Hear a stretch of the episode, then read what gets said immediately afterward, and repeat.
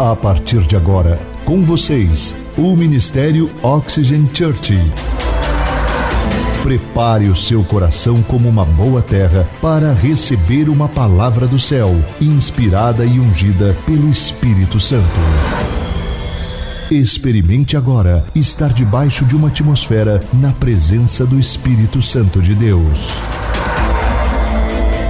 Você está pronto? Então prepare-se, porque a palavra chegou. Como eu disse para vocês, hoje nós estamos começando uma nova série de mensagens, onde nós vamos aprender que, independente de onde nós estivermos na nossa jornada financeira, é possível honrar a Deus e ver os nossos recursos se multiplicar semana após semana. Nós vamos aprender, à luz da Bíblia, o que ela diz acerca das finanças e ver algumas ferramentas práticas para que você tenha liberdade financeira e chegar ao ponto de dizer: fique com o troco. É esse o sentido da mensagem, da nossa série de mensagens. Nós queremos te ajudar a encontrar liberdade à luz da palavra de Deus, o que ela diz sobre as nossas finanças. Deixa eu te fazer uma pergunta. Você, em alguma vez, já se perguntou: eu não sei para onde foi o meu dinheiro?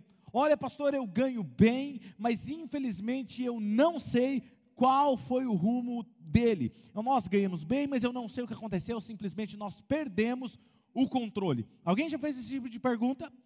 Com certeza alguém já fez essa pergunta, na é verdade, você não sabe para onde foi o dinheiro. E por isso que o título da nossa mensagem de hoje é Como segurar o seu dinheiro. Como segurar o seu dinheiro? E o que nós queremos nessa série de mensagens não é dizer, preste atenção, não é dizer que o dinheiro traz felicidade. Não, nós não queremos dizer isso. Nós não queremos dizer que o dinheiro ele é mal, porque o dinheiro ele não é mal, como alguns pensam. Porque dizer que o dinheiro traz felicidade seria uma tolice. Mas também dizer que o dinheiro ele é ruim, ele não é bom, ele seria também uma tolice dizer um negócio desse. Então, o que queremos nessa série de mensagens é dizer algo importante para você, à luz da palavra de Deus, algo sobre o dinheiro. Por exemplo, algo sobre o pássaro. Imagine comigo agora esse pássaro. Esse pássaro, qual das duas asas deste pássaro é mais importante? A direita ou a esquerda? Aí você com certeza vai me dizer o seguinte: não, pastor, as duas não tem uma mais importante que a outra. Exatamente é o dinheiro. Eu não posso dizer que o dinheiro não é importante na minha vida. O dinheiro ele faz parte de uma parte importante na minha vida. Até porque a Bíblia não diz que o dinheiro é a raiz de todos os males. Preste atenção no que eu estou dizendo. A Bíblia não diz que o dinheiro é a raiz de todos os males. A Bíblia diz que o amor ao dinheiro é a raiz de todos os males. O dinheiro ele traz à tona quem você realmente é. O dinheiro amplia aquilo que já é bom e expõe aquilo que é ruim. E isso ele consegue fazer de uma forma brilhante, tá, gente? Ele consegue fazer isso de uma forma brilhante.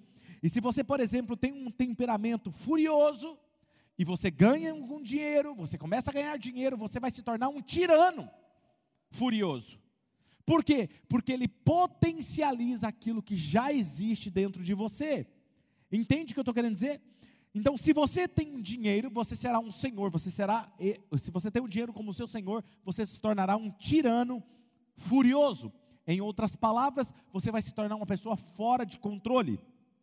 Agora, por outro lado, também é verdade, se você é uma pessoa generosa, com certeza, se você ganha dinheiro e você conquista novas, novas coisas em dinheiro, se você constrói esse fluxo do dar e receber, do dar e receber, você se tornará aquilo que o mundo chama de filântropo, aquela pessoa que ajuda, que impacta a sua comunidade, a sua comunidade impacta comunidades inteiras, não só dele, mas em outros lugares também, com as riquezas que Deus confiou a você, que Deus permitiu você gerenciar. Existe uma verdade aqui: quando você tem mais dinheiro, você se torna mais daquilo que você já é. Vou repetir: quando eu tenho mais dinheiro, eu me torno mais daquilo que eu já sou. Tem muitas pessoas que eu, que eu quero desmascarar um mito, que muitas pessoas dizem o seguinte: ah, mas Fulano, depois que começou a ganhar dinheiro, ele mudou. Não é verdade? Quem aqui já ouviu essa expressão? Digite aqui no chat para mim. Eu já ouvi essa expressão. Digite aqui. Você já ouviu essa expressão? Exato. E, e, isso é uma verdade? Não. Essa pessoa apenas se tornou aquilo que ela já era. Aquilo que ela já era. Então veja, algumas pessoas também, quando você ganha dinheiro, não só expõe aquilo que você é, mas quando você também ganha dinheiro, ele expõe, ele potencializa aquelas pessoas ao seu redor, quando você recebe dinheiro, elas se tornam também mais daquilo que elas já são. Então, se você tem alguns amigos que são aquele chupim, tá ligado? Chupim, ou aqueles que gostam de se aproveitar dos outros, se você ganha dinheiro, ele vai potencializar aquilo que ele já é. Entendeu? Outra coisa também, algumas pessoas, existem algumas pessoas loucas na família. Não é verdade? Existe algumas pessoas que é fora da casinha. E o que, que eu quero dizer com isso? Eu vou te dizer algo para você aqui agora. Escuta isso, presta atenção. Em toda família existe alguém que é meio fora da casinha. É meio louco. Faz algumas loucuras. Você conhece alguém da sua família que é meio louco, meio fora da casinha? Sabe? Muito provavelmente, se você está falando, não, pastor, na minha família não tem, provavelmente você é o fora da casinha. Então veja, quantos aqui já fizeram alguma loucura com dinheiro? Alguma coisa estúpida? Não deveria fazer e você fez. Eu já fiz. Né? Aquele, dita aqui no chat, eu já fiz. Confessa em nome de Jesus que você vai encontrar liberdade. Aqueles que responderam que não, é porque tem problema com a mentira. Todo mundo já fez uma loucura com dinheiro, já fez algo estúpido, entendeu?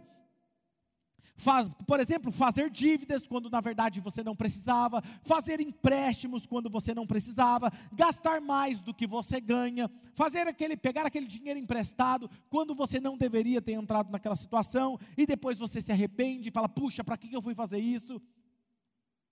E quando nós cometemos esses erros administrativos, financeiros, vamos dizer assim, nós temos alguns diversos problemas. E eu não sei se você sabe, mas a, o problema de dívida, da falta do dinheiro, é a causa, uma das causas número um do divórcio.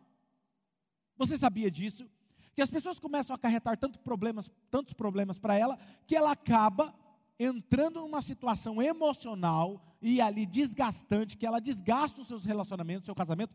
E eu atendo como pastor, atendo várias pessoas que às vezes dizem assim, pastor, meu casamento, a maior discussão que nós temos é sobre dinheiro. Essa semana mesmo que eu comecei a postar coisas sobre dinheiro nas minhas redes sociais, várias pessoas me mandaram mensagem falando, pastor, minha maior causa de briga dentro do casamento é o dinheiro. Não, não precisa digitar aqui no chat falando que você tem problema com isso, tá? Não precisa você ser tão transparente agora, aguarda isso para você. Mas vamos lá. O que que a Bíblia, quando você olha para a Bíblia, o que, a Bíblia diz sobre isso? Quando você olha para a Bíblia, você lê de Gênesis a Apocalipse, você vê um Deus preocupado com o ser humano, preocupado com o ser humano, interessado no ser humano. E Deus ele deixou alguns mandamentos, alguns princípios para serem seguidos se nós desejamos viver algo incrível da parte de Deus. Deus tem várias promessas. E ele diz: se você fizer isso, você terá isso. Se você escolher isso, você terá isso. Deus sempre dá algo condicional. Por que, que Deus dá algo condicional? Gente, aqui comigo. Por quê? Porque sempre é uma escolha. Digite aqui no chat a minha vida é uma escolha, exatamente. Nós escolhemos o destino que nós teremos, nós escolhemos os resultados que nós teremos. E falando de finanças, nós teremos resultados também baseado em nossas escolhas. Mas Deus nos deu aquilo que nós chamamos de livre arbítrio. Nós fazemos as nossas escolhas e com essas escolhas nós decidimos os nossos resultados e o nosso destino. Alguns anos atrás, ah, não vou me recordar falar exatamente agora quantos anos atrás, mas só de pastor eu tenho 12 anos como pastor, mas quando eu estava na faculdade fazendo, me formando para ser pastor, eu decidi estudar sobre finanças à luz da Bíblia. E eu peguei a Bíblia, peguei vários livros na biblioteca e comecei a estudar sobre finanças. E eu lembro como se fosse hoje, porque nós estávamos numa situação precária financeiramente, e um dia minha esposa ela trabalhava e quando ela chegou em casa, eu estava todo arrumado com a minha melhor roupa e ela vendia joias. E eu lembro como se fosse hoje que eu fui lá na, na bolsa de joias dela e eu peguei a pulseira mais cara que tinha. E eu coloquei no braço, fiz a barba, vesti aquela roupa, aquela peita tal, né? E aí eu cheguei, ela chegou em casa, ela olhou assim: "Oxe, o que está acontecendo aqui em casa?" Eu falei: "Filha, eu sou um homem próspero, eu vou começar a agir." Ela falou: "Muito bem, eu percebi na sua pulseira que você escolheu a mais cara."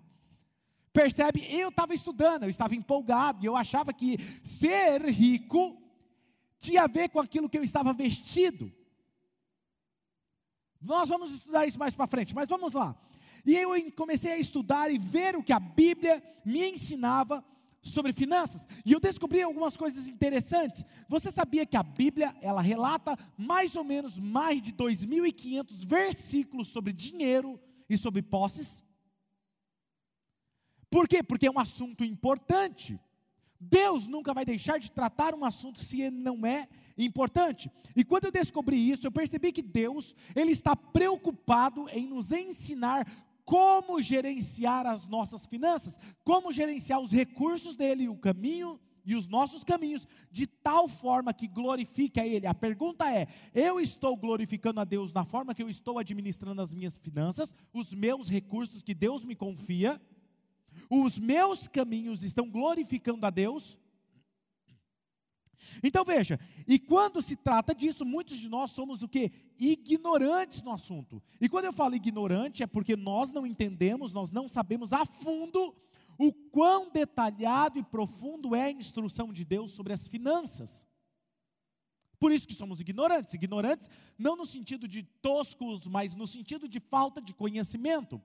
Por quê? Porque está tudo aí na sua Bíblia. E muitos de nós, o que, nós fazemos com a Bíblia? Muitos de vocês usam uma Bíblia apenas para colocar debaixo do braço ou para deixar de enfeite na instante, ou outros para deixar apenas como mais um aplicativo no celular. O que, que adianta você ter uma Bíblia que contém toda a sabedoria do universo, que está de Deus, colocada ali na palavra para você, mas você não estuda? Você não estuda. Faz sentido? Não, não faz sentido. Então, filho, deixa eu te falar uma coisa: abra a sua Bíblia em nome de Jesus e começa a estudar. Literalmente, abra e leia. Descubra o que Deus está querendo te ensinar sobre finanças, ou sobre fé, ou sobre relacionamento, seja lá o que você vai estudar. Está na Bíblia. É só você estudar. Você precisa abrir e ler o que está contido ali, ok? Por quê? Porque esse assunto, essa sabedoria, não vai passar. Deixa eu falar algo para você. Não vai passar por osmoses do seu aplicativo para o seu braço e de repente, olha, caiu no meu coração, agora eu estou cheio de sabedoria sobre finanças. Você acha que você vai ser assim? Não, não vai ser por osmose. Agora preste atenção, isso é a mesma coisa para te ajudar a entender quando criança, você corrige uma criança. Você fala, por exemplo, para a criança, para o seu filho, você fala assim: olha, filho, ou fulano, faça isso. É assim que tem que fazer, é assim que tem que arrumar a cama, é assim que tem que escovar os dentes, é assim que tem que arrumar o cantinho, é assim que tem que fazer. Aí você sai, você dá minha volta, a pessoa vai lá, a criança vai lá e faz. No outro dia você volta lá para ver o que ela está fazendo. Ela está fazendo tudo errado. Aí você fala, calma, eu vou te explicar de novo. Aí você explica, é assim que se faz. E aí Aparentemente, parece que a criança entendeu. Passado alguns dias, você vai lá e vê ela fazendo tudo errado de novo. E você, filho, o que está acontecendo? Você está com dificuldade de entender. E aí, quando eles estão estressados, qual é a fala das crianças? Mas eu não sou você. Eu não quero que você seja como eu, só quero que você faça o que é certo. Fazer o que é certo não é ser como eu, é apenas fazer o que é certo. Entende? O que eu estou querendo dizer para você? Ou seja, geralmente elas dizem isso, mas a resposta para isso é: você não precisa ser como eu, você só precisa fazer, é mudar a sua forma com que você está fazendo e fazer o que é certo. Então, quando você está fazendo algo que é errado, quando você está fazendo algo que é errado e está vendo que os resultados não são bons, Tudo que você precisa fazer é o que, gente? Mudar. Mudar. Eu não posso ver que eu estou tendo maus resultados, coisas ruins estão acontecendo e eu continuo na, fazendo a mesma coisa.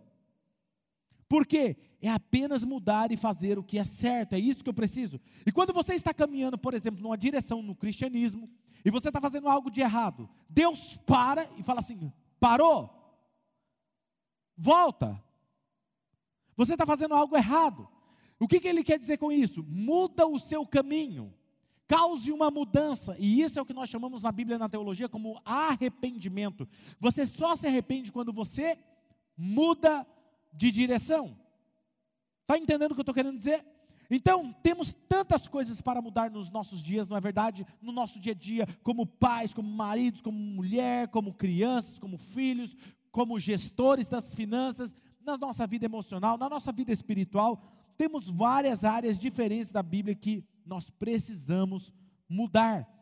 E quando eu comecei a estudar sobre dinheiro na Bíblia e olhar o que a Bíblia me ensinava sobre dinheiro, e aqui, obviamente, gente, eu não sei tudo sobre dinheiro, tá? Eu estou numa jornada aprendendo sobre isso, mas eu saí das dívidas que nos afogavam financeiramente. Nós saímos das dívidas, mas porque nós seguimos esses princípios. Simplesmente, por que, que eu estava afogado em dívidas? Porque eu não entendia os princípios. Digite aqui no chat, agora, digite no chat e diz assim, ó. Escreva assim: não entender os princípios me leva a ter problemas. Digita isso. Não seguir, não obedecer os princípios me leva a ter problemas. Digite novamente no chat assim, ó. Princípios não mudam. Ah, pastor, mas é porque nós estamos no século tal. Ah, porque nós estamos em 2021. Princípios não mudam, é os mesmos princípios. E eu sei que ao longo desses anos, estudando a Bíblia, eu me tornei um marido melhor, eu me tornei um pai melhor, um amigo melhor. E hoje, eu e a pastora Mari, nós ensinamos os nossos filhos, tanto a Hadassah e o Hanan, a administrar as suas finanças. E eu achei tão bonitinho, outro dia meu filho, ele tinha ganhado um valor dos avós dele, é, e aí ele estava em casa, e aí estavam querendo pedir um sorvete tal, e a irmã, ah, vamos pedir um sorvete tal. Hanan, você tem dinheiro, paga lá para gente. O Hanan assim, não, eu tenho apenas 12 reais. Aí todo mundo olhou assustado para ele. Como assim? Ele tinha ganhado muito mais do que isso. Mas cadê o resto do dinheiro, Hanan? Ele falou assim: não, para gastar eu só tenho 12 reais, o resto é investimento, é sonhos, é administração. E eu falei: uau, que incrível! Ele aprendeu. E hoje ele tem lá todos os potinhos dele separados de administração financeira. A Radassa, a mesma coisa. Outro dia eu falei para ela, filha, pega um Uber. É oito reais. Ela falou assim: não, são oito reais que vai tirar de onde não é para tirar. Está entendendo? Quando você, pai, entende, você ensina o seu filho. Agora preste atenção: quando você não ensina o seu filho, a vida que você está levando, você vai levar o seu filho para o mesmo caos financeiro. Está comigo? Entende o que eu estou querendo dizer? A forma como você vive, você está dando legalidade para a sua geração viver da mesma forma. E hoje, o que, que eu ensino para os meus filhos? Que eles serão senhores do dinheiro e não o dinheiro senhores deles, senhor deles. Está me entendendo? Esse é o nosso objetivo e esse é o principal pensamento para mudar os resultados que começa aqui dentro da sua cabeça. Seja senhor do dinheiro e nunca permita que o dinheiro seja o seu senhor. Você se torna alguém muito melhor quando você muda. Quando você muda. Mudando, o termo teológico para mudança está relacionado à santificação. O que é santificação? É que eu me tornei santo da noite para o dia? Não, santificação é um processo Digite aqui no chat. Processo. Uma mudança é um processo onde você vai se tornando alguém melhor todos os dias. Então, a chave, quando você é transformado nesse processo, nós melhoramos quando nós mudamos. Nós melhoramos quando nós mudamos. Então, a chave para ver uma transformação financeira é obedecer os princípios. Digite aqui no chat: o segredo é obedecer os princípios. E obviamente aqui, gente, que eu não dá para ensinar tudo o que eu já aprendi sobre finanças aqui para vocês, mas sobre mindset, sobre como o, o, externo é resultado do interno, como mudar isso internamente dentro de você, para você florescer e ver resultados na sua vida financeira, porque é uma coisa muito mais profunda, mas hoje aqui eu quero compartilhar com vocês cinco coisas que a Bíblia ensina que nós devemos fazer com o dinheiro. Cinco coisas que devemos fazer com o dinheiro. Há muitos outros, como eu já disse, mas se você fizer esses cinco princípios, se você praticar ele na sua vida, com certeza, em algumas décadas, a sua mente vai explodir com tantos resultados exponenciais na sua vida. Por quê? Deixe-me dizer algo para você: se você plantar um milho, eu vou plantar um milho, não se assuste se você ficar chocado, ou não fique chocado se você ver um milho crescendo. Faz sentido isso para você? Se eu plantei milho, eu não adianta eu querer ficar assustado que o milho está crescendo. Outra coisa, você colhe aquilo que você planta. Se você não plantar nada e ficar esperando o governo, ele te ajudar de alguma forma, não fique surpreso se num futuro próximo você se encontrar na lama. Por quê? Porque você não plantou como deveria, porque você colhe o que você planta. Não, então entenda uma coisa: não fazer nada também você está plantando. Ah, eu não, eu não estou esperando, mas eu também não fiz nada. Não se esqueça, não fazer nada também você está plantando. E é assim que funciona de forma prática. Você está no comando do que você planta, mas Deus ele é responsável pelo sol, pela chuva, e essa dança que acontece entre você e Deus, você plantando, Deus fazendo a parte dele, você fazendo a sua parte, é que traz nessa ação as bênçãos, a provisão e a proteção de Deus sobre você e que torna você, como sendo filho de Deus, alvo do favor de Deus. É essa dança que dá entre você e Deus. Deus manda o sol, manda a chuva, você planta e você colhe. Então, o primeiro princípio hoje que eu quero compartilhar com você dos cinco se chama, anote aí, viva com um orçamento justo. Viva com um orçamento justo.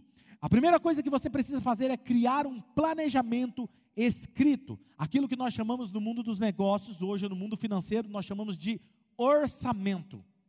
E quando eu digo um orçamento justo, eu estou dizendo o seguinte: não é simplesmente um orçamento apertado, mas é um orçamento justo. Para você imaginar o que eu estou querendo dizer, entender o que eu estou querendo dizer, imagina você vestir uma camisa justa. Ela não é larga e ela não é apertada demais. Ela é justa. É o suficiente para você passar. Isso é um orçamento justo. E justo é disso que nós estamos falando. Então, Jesus disse para nós, por exemplo, não construir uma torre sem que primeiro você faça um orçamento, um planejamento. Vamos isso, ver isso lá na Bíblia, Lucas capítulo 14, versículo 28 ao 30. Olha o que diz esse texto. Qual de vocês, se quiser construir uma torre, primeiro não se assenta e calcula o preço, para ver se tem dinheiro suficiente para completá-la? Pois, se lançar o alicerce e não for capaz de terminá-la, todos os que a virem rirão dele, dizendo: Este homem começou a construir e não foi capaz de terminar. O que Jesus está nos ensinando aqui, gente? Planejamento, orçamento. Uma, alguém que está querendo reestruturar sua vida financeira e ele não tem um planejamento, ele não tem um orçamento de quanto ele pode gastar, de quanto ele pode investir, ele vai ter problemas. E principalmente quando você encontra dinheiro como esse. Conhece esse dinheiro? Conhece esse dinheiro? E esse aqui? E hoje está mais fácil de você conseguir isso aqui do que nunca, não é verdade? Que tem agora até os digitais. Não é verdade que é o dinheiro de plástico, é o dinheiro digital, onde as pessoas ligam para você e falam assim: olha, você tem crédito aqui conosco, e nós queremos dar um cartão para você. Você entra numa loja, você é abordado, olha, você já tem um cartão dessa loja?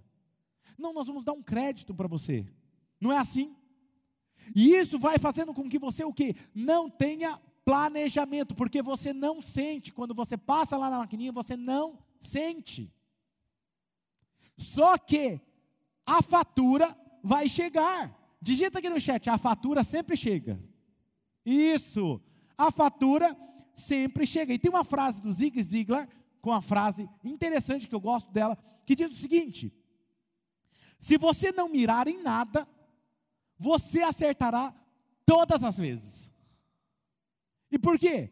Porque você não está mirando em nada, você não tem um planejamento, você não tem um orçamento, então qualquer lugar serve.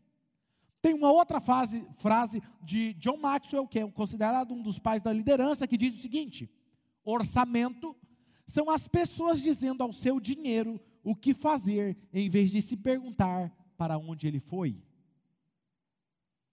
Vencer, gente, é uma ação intencional. Vencer é uma ação intencional. Digita no chat. Vencer é uma ação intencional. Se você concorda com isso, digite aqui nesse chat agora. Nome de Jesus. Sabe por quê? Você nunca vai ver, por exemplo, um time de futebol, vou dar um exemplo, que ganhou a Libertadores. Acabaram de ganhar a Libertadores, aí a repórter vem correndo num jogador, o, o, o atleta do, do, jogo, o cara que fez mais gols, e ele chega nele, vai filmar e fala assim: e aí, como que vocês venceram este jogo? Você nunca vai ver o atleta dizendo o seguinte: rapaz, eu não sei, eu estava vindo de ônibus aí, eu parei, desci, me chamaram para jogar e deu nisso aí. É assim? Não. Quem ganha treinou e trabalhou duro para chegar naquele ponto. Ninguém chega à liberdade financeira para dizer, fique com troco, sem ser intencional. Se você quer chegar a esse ponto, e a minha oração é para que toda a nossa família Oxygen chegue nesse ponto, tenha essa liberdade de dizer, não pode ficar com troco. Se você quer isso, seja intencional nos mínimos detalhes. Então veja, ninguém semeia uma grande safra por acidente, a não ser que seja mato. Aí nasce bastante. Ou tiririca, né? Coisa que dá problema sempre dá bastante. Carrapicho, ninguém precisa plantar, mas nasce.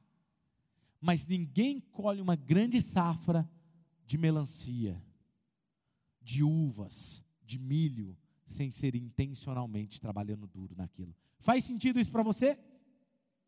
Escreva então, esse, esse é o seu plano, faça o seu planejamento. Escreva esse plano, apresente ao Senhor e diga a Deus: Deus, eu vou cuidar das finanças que o Senhor tem me dado, eu vou dar, vou cuidar bem desses recursos que o Senhor tem me dado, eu vou gerenciar bem ele e eu vou cuidar bem. E viva esse plano. E eu te garanto que dentro de 10 anos você vai estar vivendo algo incrível. E a segunda coisa é que você precisa o quê? Sair das dívidas, meu filho. Sair das dívidas. E por que, que eu digo isso? Talvez isso seja bem previsível, evite as dívidas. Isso é bem previsível que está saindo da minha boca agora, mas aqui está a chave. Vamos ler Provérbios capítulo 22 e versículo 7. Olha o que diz Provérbios 22, 7. O rico domina sobre o pobre. Quem toma emprestado é escravo de quem?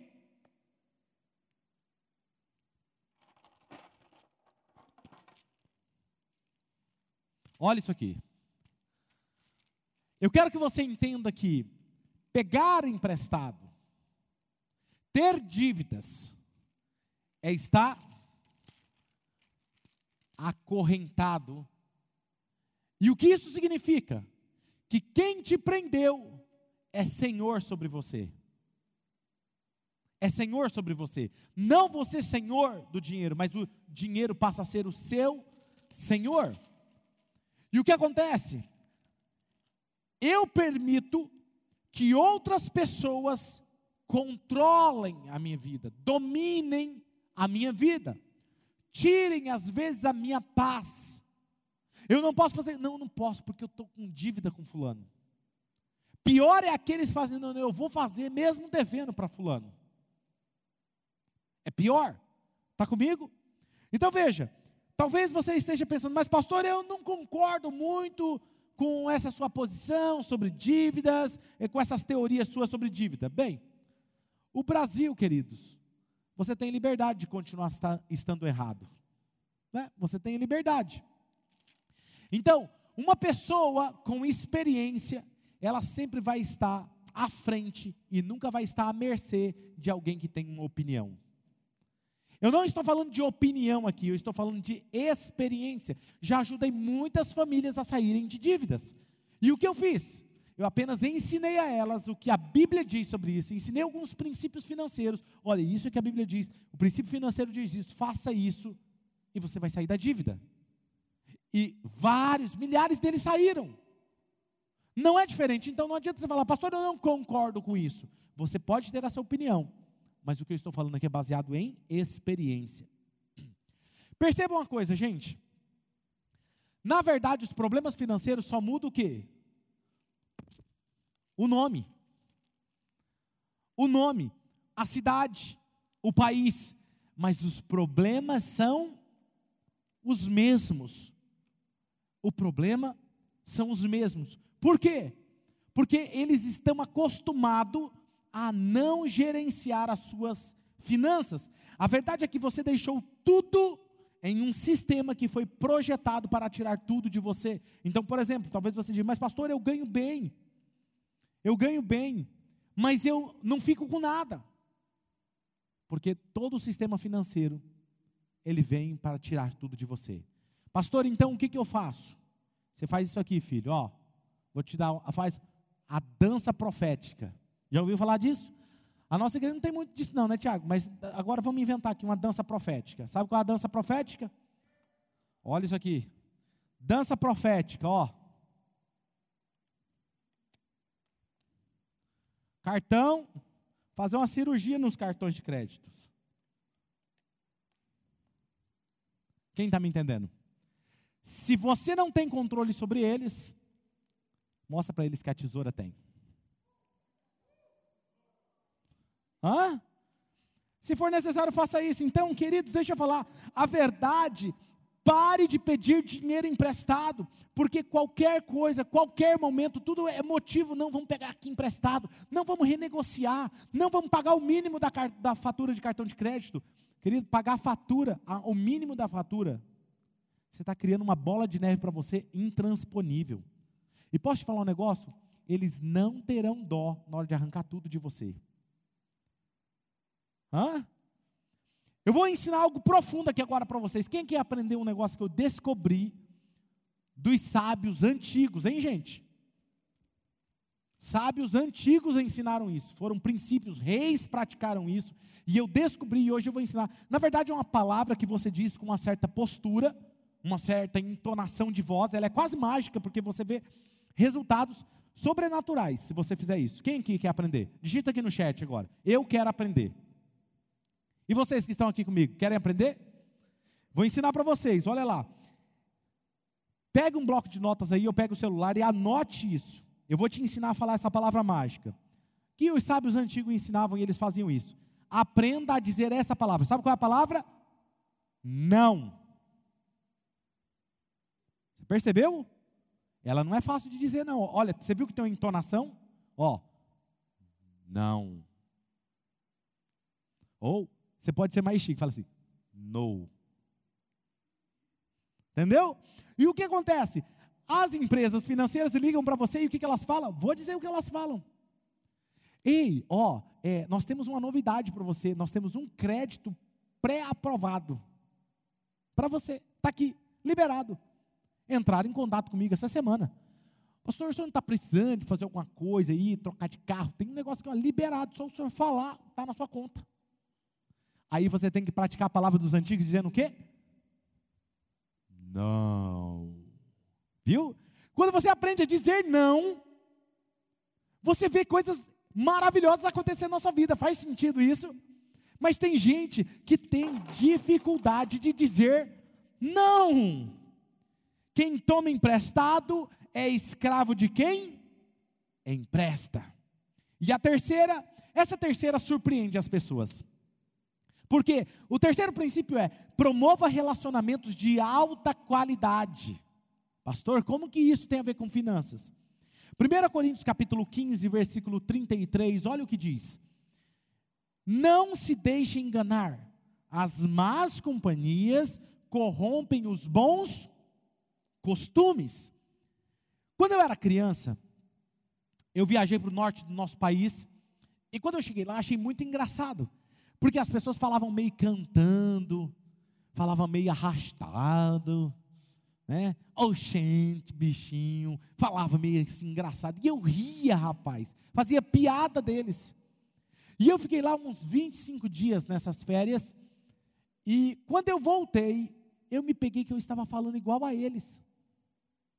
Estava falando oxente, estava falando arrastado, eu estava falando exatamente como eles. Por quê? Andar perto de pessoas torna você parecido com elas. E sabe o que é incrível aqui na nossa igreja? Por isso que eu amo a nossa casa Oxygen, porque as pessoas começam a ter a mesma cultura, a mesma forma de se vestir, a mesma mentalidade. As pessoas dizem, pastor, depois que eu entrei aqui eu prosperei. Por causa do que? Da mentalidade, da cultura. O que eu quero que você saiba é que você se torna parecido com quem você anda perto.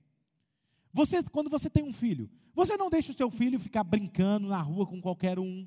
Não é verdade? Você não deixa o seu filho ficar andando pelas ruas aí, ah, onde você está? Ah, não importa, deixa ele brincar. Não, você quer saber com quem ele estava brincando. Sabe por quê? Porque você não quer que o seu filho aprenda a falar alguma coisa ou se comportar de uma maneira errada quando está na sua casa.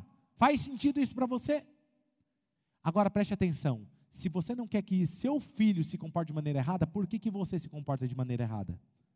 Andando com pessoas que vão te influenciar a ter uma vida administrativa errada. Olha só, fizeram alguns estudos, uma pesquisa, e eu achei isso fascinante. Provavelmente a primeira parte dessa pesquisa você já sabe. Que você é resultado e influenciado pelos seus 10 amigos mais próximos. Você já sabia dessa? Muito bom, muito bom. Parabéns a você que sabia. E você que está aqui, está online, digita aqui embaixo aqui no chat. Eu sabia. Agora, olha o que a pesquisa descobriu: que daqui a 10 anos, a sua renda, a média da sua renda, será 10 a 15% na média dos seus 10 amigos mais próximos. Quanto eles ganham? Você vai ter uma média de 10 a 15% do que eles ganham. Muitos de vocês provavelmente estão dizendo: hum, preciso trocar as minhas amizades, ou preciso fazer amigos melhores. O que eu estou dizendo aqui para você é, obviamente, gente, tá? Não é que você ignore algumas pessoas, seja rude com algumas pessoas, não. As más companhias corrompem os bons costumes. Não se engane, a companhia corrompe. Agora perceba essa essa verdade, esse princípio. Se a má companhia corrompe os bons costumes, a boa companhia melhora os seus costumes. É a mesma verdade. Então, se eu ando com alguém generoso, eu vou me tornar alguém generosa. Eu vou me tornar alguém generoso. Ande com pessoas que leem a Bíblia e você vai o quê? Amar ler a Bíblia. Ame com pessoas que amam a oração e você vai amar a oração. Ande com pessoas que reclamam e você vai se tornar reclamão. Ande com pessoas que criticam e você vai se tornar crítico. Ande com pessoas que respeitem as suas esposas e você vai respeitar a sua esposa. Está me entendendo? Não diga como alguns, não, mas eu não estou influenciando, não sou influenciado, eu influencio eles. Essa linha é muito tênue, cuidado. Cuidado. Óbvio que aqui eu não estou falando para você ser legal com algumas pessoas e snob com outras pessoas. Eu amo pessoas de verdade, eu amo pessoas, até mesmo aquelas que falham. Eu amo pessoas, mas o que eu estou falando aqui é do meu círculo de amizade fechado. Eu estou falando daquelas pessoas que moldam o meu falar, que moldam e me influenciam diretamente. É dessas pessoas que eu estou falando. Eu vou trazer para perto de mim essas pessoas que vai aumentar a minha régua, aumentar a minha mentalidade para pensar melhor e crescer melhor. Quarto princípio: economizar e investir. É o que a Bíblia diz. A Bíblia diz isso. Se você não tem nenhum dinheiro, talvez, mas você tem um bom plano, a primeira coisa que você vai querer é economizar e investir. E por quê? Olha o que a Bíblia diz em Provérbios 21, versículo 20. 21, 20 de Provérbios diz assim: O homem sensato tem o que, gente? O suficiente para viver na riqueza e na fartura. Digite aqui no chat: riqueza e fartura. Olha isso, gente. O sensato tem o suficiente para viver na riqueza e na fartura. Mas, essa parte agora eu gosto. O insensato não tem. Por que, que ele não tem, gente? Leia comigo. Um, dois, três. Porque ele gasta tudo o que ganha. Então, quando alguém perguntar para você quanto você ganha, você não pode falar quanto você ganha o valor cheio. Quanto você ganha? Você fala o valor que realmente você tem os custos da sua vida. O restante é investimento, é poupança, é semente de emergência. Você já parou para pensar que você paga todo mundo, mas você não se paga? Você paga o boleto do tênis, você paga o boleto do celular, você paga a parcela da roupa, você paga a parcela do carro. A minha pergunta é: quando é que você se paga? Que é a pessoa que mais é o seu bem maior, porque se você adoecer e morrer, acabou. Quando é que você se paga? Está me entendendo o que eu estou querendo dizer? Por muito tempo, gente, eu fui tolo, eu fui esse insensato aqui, porque eu sabia fazer dinheiro. Fazer dinheiro é comigo mesmo. Mas eu não sabia como segurá-lo. E aí você precisa tomar algumas atitudes práticas. Então veja, o que, eu quero dizer aqui?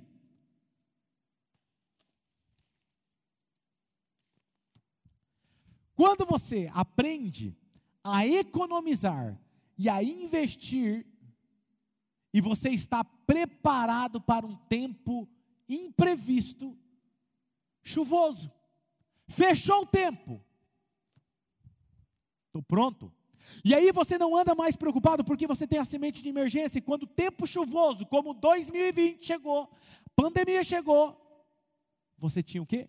preparado. Sabe por que, que as pessoas estavam desesperadas? Porque quase 100% das pessoas não tinham algo onde se amparar. Quando você tem algo investido, quando você tem algo de emergência, pode surgir o tempo chuvoso que tiver, você está preparado. Porque muitas pessoas estão sofrendo nesse ano? Porque eles não têm e não estão preparados. O homem sensato, ele tem o suficiente para viver na riqueza e na fartura, mas o insensato não, porque ele gasta tudo o que ganha. Digite aqui no chat: o sensato tem o suficiente para viver na riqueza e na fartura. Ter em sua casa o suficiente, mais do que o suficiente, te leva para o quinto princípio: ser extremamente generoso. O quinto princípio é: seja generoso extravagante. Sabe, é difícil ser generoso quando você está quebrado financeiramente. Todo mundo ama ser generoso. Sabe, eu estou falando não apenas de ser generoso no trânsito, eu não estou falando apenas de ser generoso com gentileza, eu não estou falando de você ser generoso apenas servindo, eu estou falando realmente de algo significativo, como preencher um cheque ou fazer uma transferência, um Pix, e ajudar a alimentar crianças famintas. Eu estou falando de comprar um carro e doar para uma mãe solteira. Eu estou falando de algo relevante, eu estou falando de algo de você estender a mão e pagar a conta de energia de alguém que está sofrendo e lutando contra o desemprego. Eu estou falando de alguém, eu estou falando de algo que vai dar um presente para alguém, ele dá algo que realmente é generoso extravagante. Eu costumo dizer que a nossa igreja ela é generosa e extravagante. Porque vários membros da nossa igreja ouvi várias histórias de como eles estão, eles são generosos e extravagantes. Sabe, as pessoas amam ser generosas nessa casa, porque faz parte da visão da Oxygen, nós sermos conhecidos pela nossa generosidade extravagante. Faz parte da nossa visão, é quem nós somos.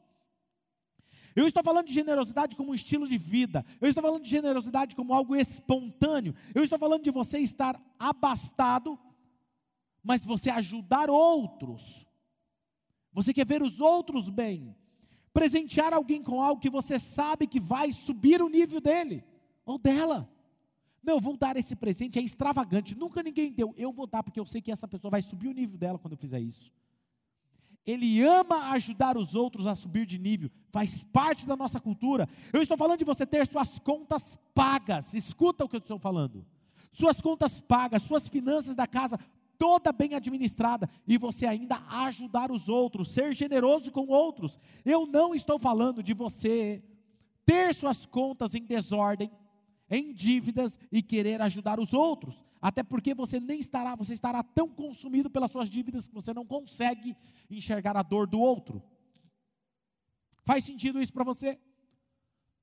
Às vezes atendemos pessoas, eu e a pastora Mari, nós atendemos algumas pessoas que dizem que estão com problema financeiro, e as pessoas querem ser generosas, mas elas estão em desordem financeiramente, está um caos. Como que isso é possível? Está entendendo? Não pode. Outro dia alguém me perguntou nas redes sociais, mas pastor, meu marido quer dar é, 20% de dízimo, ele quer dar oferta para ajudar as outras pessoas, mas as nossas finanças estão um caos. Eu disse, obedeça a Deus, Deus 10% que é de Deus, administre bem as suas finanças, e assim que você estiver sobrando, você pode ser generoso. Você está entendendo? Olha, esse texto eu amo, fala muito sobre o coração de quem ama Jesus e tem a natureza de Deus. Olha isso. 2 Coríntios capítulo 9, versículo 7. Olha o que diz esse texto. Que cada um dê a sua oferta conforme resolveu em seu coração, não com tristeza, nem por obrigação, pois Deus ama quem dá com alegria. Não é com pesar, não é com tristeza, é dar generosamente, extravagantemente, com alegria. Digite aqui no chat, a partir de hoje eu vou dar com alegria. É uma escolha. Eu escolho ser generoso, gente. Eu escolho. Quer ver um exemplo disso? Quando você dá um presente para o seu filho, para o seu filho quando é uma criança, você dá um presente, um carro ou uma boneca para sua filha. E se você visse a sua filha ou o seu filho contando para os amigos, ó, oh, você viu esse presente? Ninguém tem essa boneca.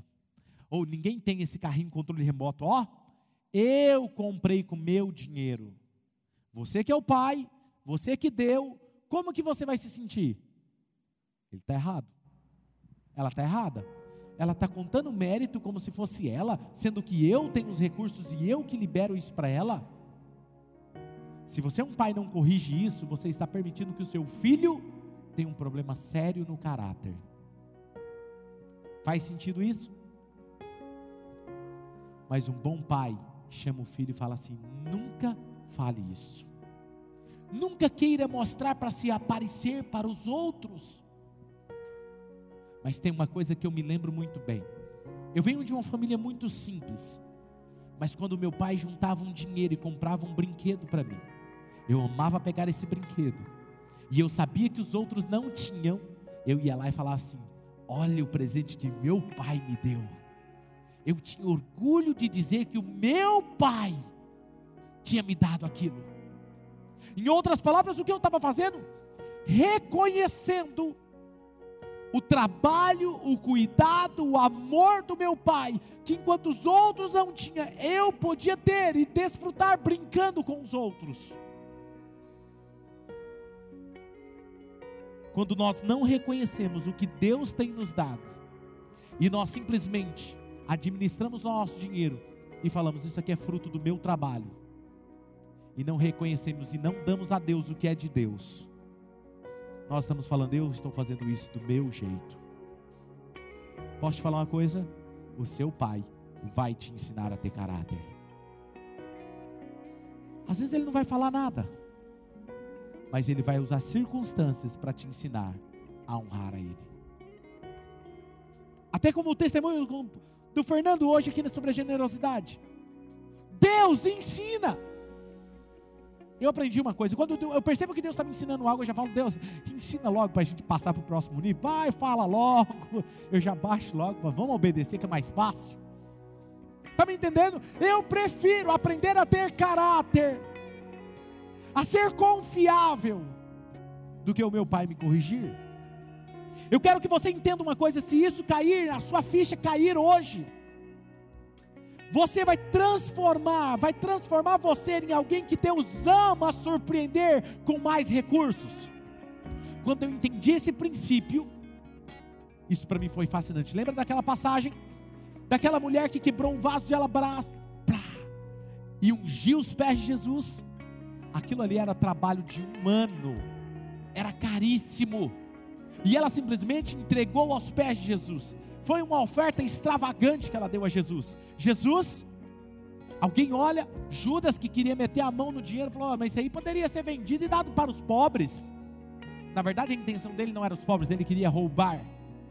De, sabe o que eu aprendi? Que muitas pessoas que reclamam sobre generosidade na igreja são as pessoas que não são dizimistas, são as pessoas que na verdade são mais egoístas. Eu nunca vi alguém dizimista reclamando de generosidade. Você já viu? Nunca vi. E olha só, Jesus olha para aquela mulher e fala assim: não diga isso dela.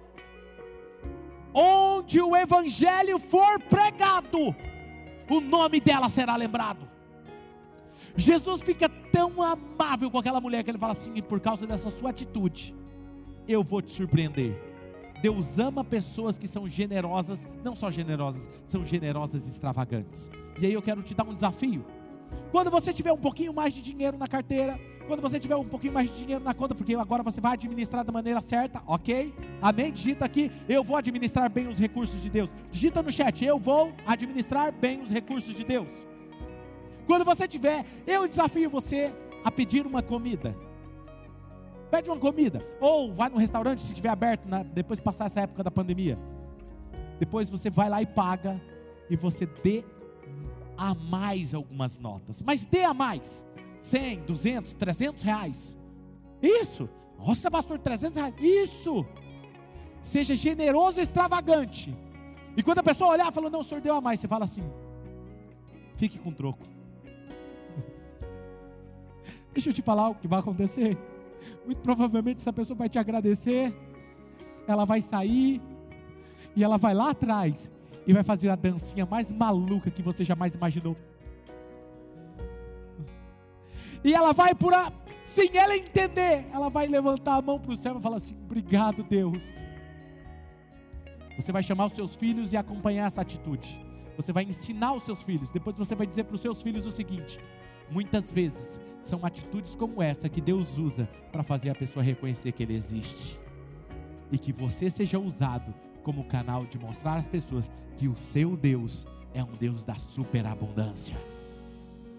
E aí eu vou te fazer outro desafio. Se você deu de oferta 200, 300 reais, eu quero que você faça algo. Depois você vai pegar esse mesmo valor, 200, 300 reais, vai sair com a sua esposa, ou vai fazer alguma coisa para você se divertir. Uh! Posso te falar um negócio? Depois que você se divertir com a sua esposa ou com os seus filhos com esse mesmo valor, posso te falar algo? Você não vai se divertir tanto quanto foi divertido ver alguém sorrindo e te dizendo muito obrigado. Porque ver alguém recebendo uma generosidade vale muito mais do que muitas coisas que a gente gasta com coisas supérfluas. Ensine os seus filhos a serem generosos. Então, na medida que você não está sendo generoso e extravagante, porque você talvez está endividado, ou porque não economizou dinheiro, ou não tem um bom planejamento, um orçamento, ou talvez porque você anda com pessoas egoístas que estão mais preocupadas com a sua foto no Instagram do que com ser verdadeiramente bons administradores. Qualquer uma dessas cinco coisas que estejam aí, esteja faltando na sua vida hoje, é hora de nós tornarmos melhores, nos tornarmos mais generosos e mudarmos, mas sermos generosos e extravagantes. Faz parte da visão dessa igreja sermos pessoas extremamente generosas. Coisas que às vezes acontecem que os nossos voluntários falam assim: nossa, em outras igrejas não é assim. Não são assim. Ou pessoas, quando nos conhecem, vê coisas acontecendo e falam: cara, deixa eu te falar o que está sobre a visão da nossa igreja. Quando alguém ver uma atitude de extravagância e de generosidade em nossa cidade, ou na cidade onde a Oxygen foi implantada, alguém tem que associar. Se é generoso e extravagante, deve ser alguém da Oxygen. Porque se eu não fizer isso, eu não estou cumprindo o meu papel com a visão que Deus me deu, ensinar a nossa casa a ser generosos e extravagantes. Porque são bons administradores. Digite no chat: se sou oxigênio, sou generoso e extravagante. Digita: se sou oxigênio, sou generoso e extravagante. Feche os seus olhos, você que está em casa. Se você está aí pela primeira vez, eu quero te encorajar a tomar uma decisão. Não tem como ser generoso sem ter a natureza de Deus em você, porque é dele, a natureza dele é generosa. Ele dá vida, ele dá saúde, ele dá o dom da salvação, ele dá dons, ele dá talentos, ele dá habilidades, ele te empodera, ele te dá proteção, ele te dá bênçãos.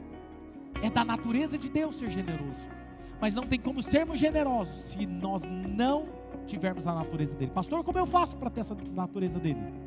Tome uma decisão. É só você levantar uma de suas mãos onde você está e fazer essa oração comigo. Ou melhor, você que está online, digite aqui no chat e diga: Eu entrego a minha vida a Jesus, ao senhorio de Jesus. Isso, faça isso agora. Isso. Parabéns, parabéns pela sua decisão. Parabéns a você que está tomando essa decisão. Isso, escreva aqui no chat. Mais um, parabéns. Isso, escreva. Eu entrego a minha vida a Jesus. Eu tenho a natureza de Jesus. Isso. Feche os seus olhos e vamos orar juntos com eles. Senhor Jesus, eu reconheço que não é sobre mim, é sobre o Senhor. Perdoa os meus pecados, perdoa as minhas más administrações eu entrego a minha vida ao Senhor e recebo o perdão dos meus pecados. Eu recebo a natureza de Jesus. Eu recebo a natureza generosa. E a partir de hoje, todas as minhas escolhas serão baseadas nessa generosidade extravagante. Eu oro em nome de Jesus